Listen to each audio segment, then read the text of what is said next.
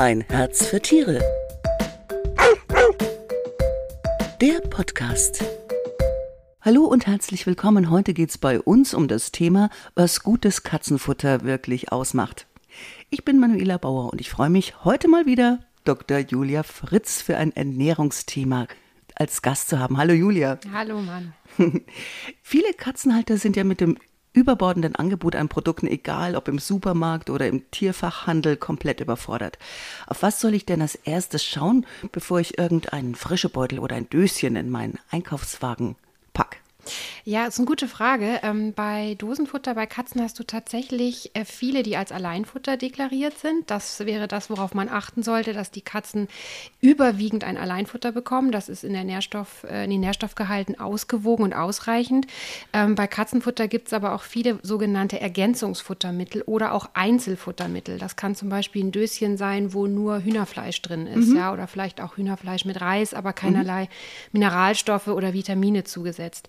Das würde dann als solches draufstehen. Das kann man den Katzen auch füttern. Was steht dann drauf? Ergänzungs Ergänzungsfuttermittel mhm. oder Einzelfuttermittel. Das mhm. sind die zwei Bezeichnungen. Und das bedeutet, dass das eben nicht komplett ausreichend ist. Also mhm. es kann ich gerne füttern, aber es sollte halt nicht den Hauptanteil ausmachen. Okay. Genau. Schon mal gut zu wissen. Das ist echt wichtig. Also bei Hunden hast du es nicht, bei Katzen ist es echt wichtig. Ja. Mhm. Mhm. Ja, genau. Der Unterschied zu Hunden ist ja auch, dass die Katzen sind ja reine, kann man sagen, Karnivoren. Ne? Und ihr Verdauungssystem ist also das eines hochspezialisierten Fleischfressers. Wie viel an Proteinen braucht denn meine Katze am Tag? Also im Schnitt braucht eine Katze, wenn wir jetzt ja, alle eine Gewichtsklasse zwischen 15 und 20 Gramm rein Eiweiß am Tag. Das, was sie allerdings fressen, ist meistens mehr. Also geht meistens darüber hinaus. Wie, wieso? Weil du einfach mehr drin hast, ja. Also ich meine, okay, weil äh, tatsächlich äh, Fleisch oder auch die, die, die herkömmlichen Zutaten und Futtermittel, die du für Katzen hast, in der Regel mehr Eiweiß enthalten, als der reine Bedarf ist. Das gilt aber auch für andere Tierarten gleichermaßen. Also du, du hast eher ein Überangebot, deswegen braucht man sich eigentlich keine Sorgen machen, dass die zu wenig bekämen. Okay. Ja, genau. Und, und wie würde sich denn ein Proteinmangel überhaupt bemerkbar machen? Ja, also Eiweiß ist ja im Prinzip für alles wichtig. Das ist ja so die Aufbausubstanz des Körpers und das, was du brauchst, um auch deinen Körper wieder zu erhalten, also neu aufzubauen. Das heißt, Mangel würde sich darin äh, äußern, zum Beispiel Muskelabbau würde man erwarten, äh, auch ein Fell Qualitätsverluste, ja, weil Haare auch und Katzen haben viel, viel Haare, ja. also Haarausfall, viel. oder? Wenn die Könnte sein, ja, oder okay. schütteres Haar habe ich jetzt so noch nicht gesehen, wirst du bei der Katze wahrscheinlich auch schwer hinkriegen, einfach dadurch, dass sie äh, einfach eben Fleisch oder fleischreiche Nahrung ja grundsätzlich immer bekommen. Ja, wenn man jetzt so eine vegane Katzen. Ja, wollte ich gerade sagen, ja, oder eine vegetarische geht, Katze, ja. Also vegetarisch mit tierischen Produkten wie Eiern oder Milchprodukten könnte man sich eventuell noch einfallen lassen, aber eine vegane Ernährung bei Katzen geht gar nicht. Geht wirklich nicht, wäre tierschutzrelevant, meiner Meinung mhm. nach. Da bin, ich, da bin ich ziemlich streng. Und du hast es ja schon gesagt, dass die äh, hochspezialisierte Fleischfresser sind. Das ist nicht direkt das Verdauungssystem, was damit gemeint ist, sondern die haben einen Bedarf an bestimmten Nährstoffen, die du nur in tierischer Kost findest. Wir waren gerade bei Eiweiß. Ich pick jetzt mal eine Aminosäure aus, das ist die Arginin heißt das. Das mhm. ist auch in Gemüse, also auch in pflanzlicher Kost, aber sehr, sehr viel in Fleisch mhm. enthalten. Mhm. Und wenn eine Katze das nicht bekäme, dann würde die äh, starke, wie sagen wir, neurologische Ausfälle bekommen. Also die kriegt dann im Prinzip eine Ammoniakvergiftung, weil ihr ein wichtiger Baustein fehlt und die wird dann gaga, gaga. auf gut Deutsch. Ja, also ist okay. äh, ziemlich, ja, ja, aber heftig. Wird den meisten Katzen nicht passieren, sage ich jetzt mal, weil ja. Die ganzen Alleinfuttermittel, die sind ja zum, alle ausgewogen und äh genau die genau. Und Katzen sind ja auch äh, haben ja so ihre eigene Meinung was sie gerne fressen möchten. Also eine Katze Futter Allerdings. umzustellen ist ist echt immer eine Herausforderung. Und die haben auch eine sehr starke Futterprägung tatsächlich im jungen Alter so dass äh, Gott sei Dank viele Katzen das auch ablehnen würden ja muss okay. man sagen. Genau. Äh, wie schaut es denn mit den bösen Kohlenhydraten uh. aus. Ja, genau. In welcher Form sind die denn im Katzenfutter enthalten ja. und wofür sind die denn überhaupt da? Wenn die, dann könnte ja. man ja reines Fleisch machen, so, so ein Katzenfutter. Ja, klar. Also könnt es ja grundsätzlich machen. Ne? Es gibt keinen Bedarf an Kohlenhydraten, aber es sind wichtige Energielieferanten. Also die dürfen schon da sein und man kann auch einem strikten Fleischfresser durchaus auch Kohlenhydrate füttern. Das ist jetzt nicht so streng zu sehen. Äh, die sind im Futter enthalten, eben als Energielieferant. Bei Trockenfutter brauchst du es auch einfach für die Herstellung. Ja, du kannst kein Brot ohne Mehl backen, sage mhm. ich jetzt mal. Und der Herstellungsprozess bei Trockenfutter ist vergleichbar zu Brot oder Kuchen backen. Das heißt, du brauchst es schon äh, allein für den, für, den, für den Herstellungsprozess.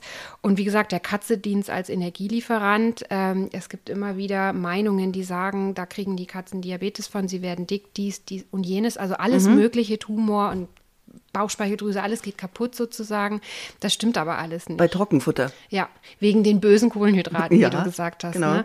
Das stimmt aber tatsächlich nicht. Also das eins, eine wichtige äh, Ursache für viele Erkrankungen wäre zum Beispiel Übergewicht. Ne? Und das ist jetzt nicht das Trockenfutter beziehungsweise die, die äh, Kohlenhydrate alleine dran schuld. Ne? Das, Sondern was? Äh, immer ein Überangebot an Energie. Ja, das heißt, die Katzen kriegen dann gerne einfach ihren Napf hingestellt zur freien Verfügung. Der ist immer schön voll. Und dann, Katzen haben von Natur aus ja eine Ernährungsweise, dass die alle paar Stunden was fressen. Und dann gehen die da halt immer hin. Und gut, wenn du jetzt eine reine Trockenfuttergabe hast, das ist recht energiedicht. Ja, mhm. Wenn wir den ganzen Tag nur Schokolade futtern würden und das nie mal mit einem Apfel oder, eine, oder einem Salätchen äh, mhm. verdünnen würden, dann äh, würde bei uns genau das Gleiche passieren. Mhm. Das, ist, äh, das ist eher das Also Problem. du sagst auf gar keinen Fall Hände weg vom bösen Trockenfutter. Nee. Nee, weil... Ähm, Einfach nur auf die Dosis achten und dann wirklich wie beim ja. Nassfutter auch mal eine Ration geben und dann das Zeug auch wieder Richtig. wegpacken. Also mhm. idealerweise machst du beides, weil Katzen sehr gerne, die sind so Snackfresser. Also die mhm. mögen gerne kleine Portionen und sie hätten es aber auch gerne möglichst frisch. Ja? Also es gibt ja Spezialisten, die einen angebrochenen frische Beutel nicht mehr mit dem Hintern anschauen. Nee, ja? Nee, nee, ja? Und äh, das heißt, du kannst es eigentlich ganz gut kombinieren, so mhm. diese ganzen Bedürfnisse und auch in deinen eigenen Alltag, du hast ja auch noch ein eigenes Leben als Besitzer, zu integrieren, äh, ist, gar, ist eine ziemliche Herausforderung bei Katzen. Und von daher finde ich das Trockenfutter, du hast es frisch, du kannst es in so Futterspielen verstecken, die Katze kann das sich irgendwo rausholen. Das geht mit Nassfutter nicht oder macht eine mm, ziemliche Sauerei. Mm. Also von daher, es hat schon auch Vorteile, die jetzt mehr vom Fütterungsverhalten deutlich fürs äh, Trockenfutter sprechen, während du jetzt vielleicht beim Nassfutter mehr so diese Zutaten äh, da dir das besser decken kannst mit dem, was die mhm. Katze natürlicherweise mhm. fressen würde. Ne? Okay. Also die Wahrheit liegt in der Mitte, so würde ich sagen. Okay. Wie sieht es denn mit den Fetten aus? Wie hoch sollte da der Anteil höchstens sein? Ja, kann man, Fette, genau, hat man immer Angst vor, gell? Ähm, kann man ja. so. Fett ist, Fett ist tatsächlich, man hat ja doppelt so viel Kalorien, ne? Also ist eigentlich viel böser als äh, Stärke. Aber ähm, nee, kann man so konkret nicht sagen. Äh, Katzen haben eine recht gute Fettverträglichkeit, auch eine gute Verdaulichkeit für Fett. Und das, was du klassischerweise jetzt, sag ich mal, findest im Handel, ist eigentlich immer in Ordnung. Ja? Mhm. Also da würde ich mir jetzt so keine, für eine gesunde Katze brauchst du da eigentlich nicht wirklich dir Sorgen machen. Mhm. Ja. Also es gibt ja fettlösliche und wasserlösliche Vitamine und Spurenelemente. Was sind denn die wichtigsten für die Katze und die sind alle automatisch im Futter ausreichend enthalten oder äh, muss ich da immer noch was draufgeben? Genau, automatisch wäre schön. Da sind wir bei der ersten Frage mit dem Alleinfutter. Ja. Also Alleinfutter bedeutet, dass der Hersteller eben genau Vitamine und Spurenelemente zugesetzt hat, mhm. damit alles drin ist, was die Katze braucht. Weil nur mit den Zutaten schaffst du es nicht. Also du müsstest auch, wenn du jetzt einer Katze eine frische Ration zubereitest aus Fleisch, Innereien und was weiß ich, da noch ein paar Öle, müsstest du auch das mit ähm, Vitaminen und Spurenelementen ergänzen ergänzen. Also Was gibt man da dazu? Pulver halt dazu. Pulverchen. Ja. Ja, das mhm. sind dann die Pülverchen. Die, die Pülverchen. das nächste Böse im Sortiment. Okay. Aber genau, also das, das brauchst du da schon. Und, ähm, und auch wenn ich, äh, wie du gesagt hast am Anfang, ähm, mit dem Einzelfutter, dann muss, da ich musst auch du, genau, ja, nehmen. genau, sehr stimmt. Mhm. Gut, mhm. gut äh, ergänzt. und wie sieht es denn mit den ganzen Zusatzstoffen aus? Gibt es da welche, die sein müssen, wie Konservierungsstoffe und welche, die da gar nicht reingehören, wie Aroma und Farbstoffe? Ja. Und wie ist es denn gekennzeichnet? Woran erkenne genau. ich das als Also Zusatzstoffe werden in äh, bestimmte Kategorien äh, je nach Zweck äh, eingeteilt. Und das, was wir gerade hatten, die Spurenelemente und Vitamine, sind auch Zusatzstoffe, die ernährungsphysiologischen. Also die brauche ich unbedingt. Ähm, Konservierungsstoffe brauchst du eigentlich fast nicht, weil Trockenfutter durch den Wasserentzug haltbar gemacht wird ähm, und Dosenfutter durch den Sterilisationsprozess. Also insofern hast du eigentlich eher selten Konservierungsstoffe drin. Allerdings gibt es so diese ähm, diese Sticks, weißt du, die du so biegen kannst, diese ja, halbfeuchten. Ja, die, die haben meine geliebt, ja. Ja, meine auch. Ja, das ist auch ganz was Feines. Aber da hast du manchmal Konservierungsstoffe drin. Das kann Glucose sein, Glycerin, verschiedene Dinge. Ist es irgendwie schädlich? Nein, ist es Okay. nicht. Also alle Zusatzstoffe sind einem aufwendigen Zulassungsverfahren äh, unterzogen worden, damit sie verwendet werden dürfen. Also die sind besser geprüft wie jedes äh, Kräuterpräparat, was du so im Handel findest, wo sich irgendjemand vielleicht was ausgedacht hat. Insofern da braucht man sich wenig Sorgen machen. Und Farbstoffe hast du halt ähm, mehr so in dem Leckerli-Bereich, ja, auch Konservierungsstoffe eher im, im Leckerli-Bereich, ja, als das, das jetzt im Trockenfutter oder so kaum, Okay. Mhm. kaum eingesetzt, ja. Und wie sieht es denn mit selber kochen aus? Was, was, was kommt da auf den Herd, wenn ich für meine Katze Ja. selber kochen will? Wenn sie bereit ist, das zu akzeptieren als Nahrung, das ist ja die erste Hürde. Aber da kannst du kannst natürlich äh, Fleisch und Fisch verwenden. Du kannst natürlich auch Innereien wie zum Beispiel Geflügelherzen oder Geflügelmägen verwenden. Äh, Hühnchenfilet geht auch. Natürlich, ja. äh, aber auch Hühnerhälse teilweise, wenn die Tiere dran, dran gewöhnt sind. Ähm, da gibt auch Eintagsküken, die manchmal gefüttert werden oder sowas. Das Mm, kommt ja. aber echt drauf an, an was die Katze gewöhnt ist. Ne? Also das äh, ist eine Entscheidung, die man früh treffen sollte, wenn man sein Tier so ernähren möchte. Weil hinterher Und mache ich dann noch was dazu neben dem Fleisch? Irgendwie Ja, Reis schon. oder, oder Ja, auch da, also kannst du machen, ist nicht schlecht. Also man hat natürlich auch das Thema Ballaststoffe, sage ich jetzt mal. Und wenn du jetzt eine Katze in der Natur anschaust, die frisst ja Beutetiere auch mit Haut und Fell. Und das wirkt schon auch wie also man nennt das auch tatsächlich tierische Ballaststoffe, ja.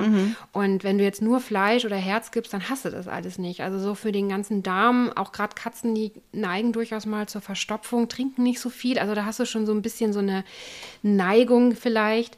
Ähm, wären Ballaststoffe nicht schlecht. Also das heißt, so ein paar ja, Faserstoffe, vielleicht Flohsamenschalen oder wenn du jetzt sagst, du nimmst Reis, das ist schon auch ein bisschen ballaststoffhaltiger wie jetzt nur Fleisch pur. Und halt ein Pülverchen. ein ja? Pülverchen. Und Öle, hast du gesagt. Öle sind wichtig, ja. Also gut, wenn du jetzt äh, ein fetteres Fleisch hast, wie Hackfleisch oder so, da hast du schon tierische Fette mit drin. Aber ansonsten kannst du auch äh, Pflanzenöle noch nehmen, Fischöle zum Beispiel. Also auch hier die Katze ist eine frisst tierische Kost, also orientiere ich mich eher im tierischen Bereich, also eher Fischöle, die ja wichtige Omega-3-Fettsäuren haben. Genau, aber du kannst natürlich, gibt auch noch die andere Seite der Medaille, die pflanzlichen Fette, die auch ihre Vorteile haben. Da wäre für Katzen insbesondere Nachtkerzenöl zum Beispiel ganz toll geeignet.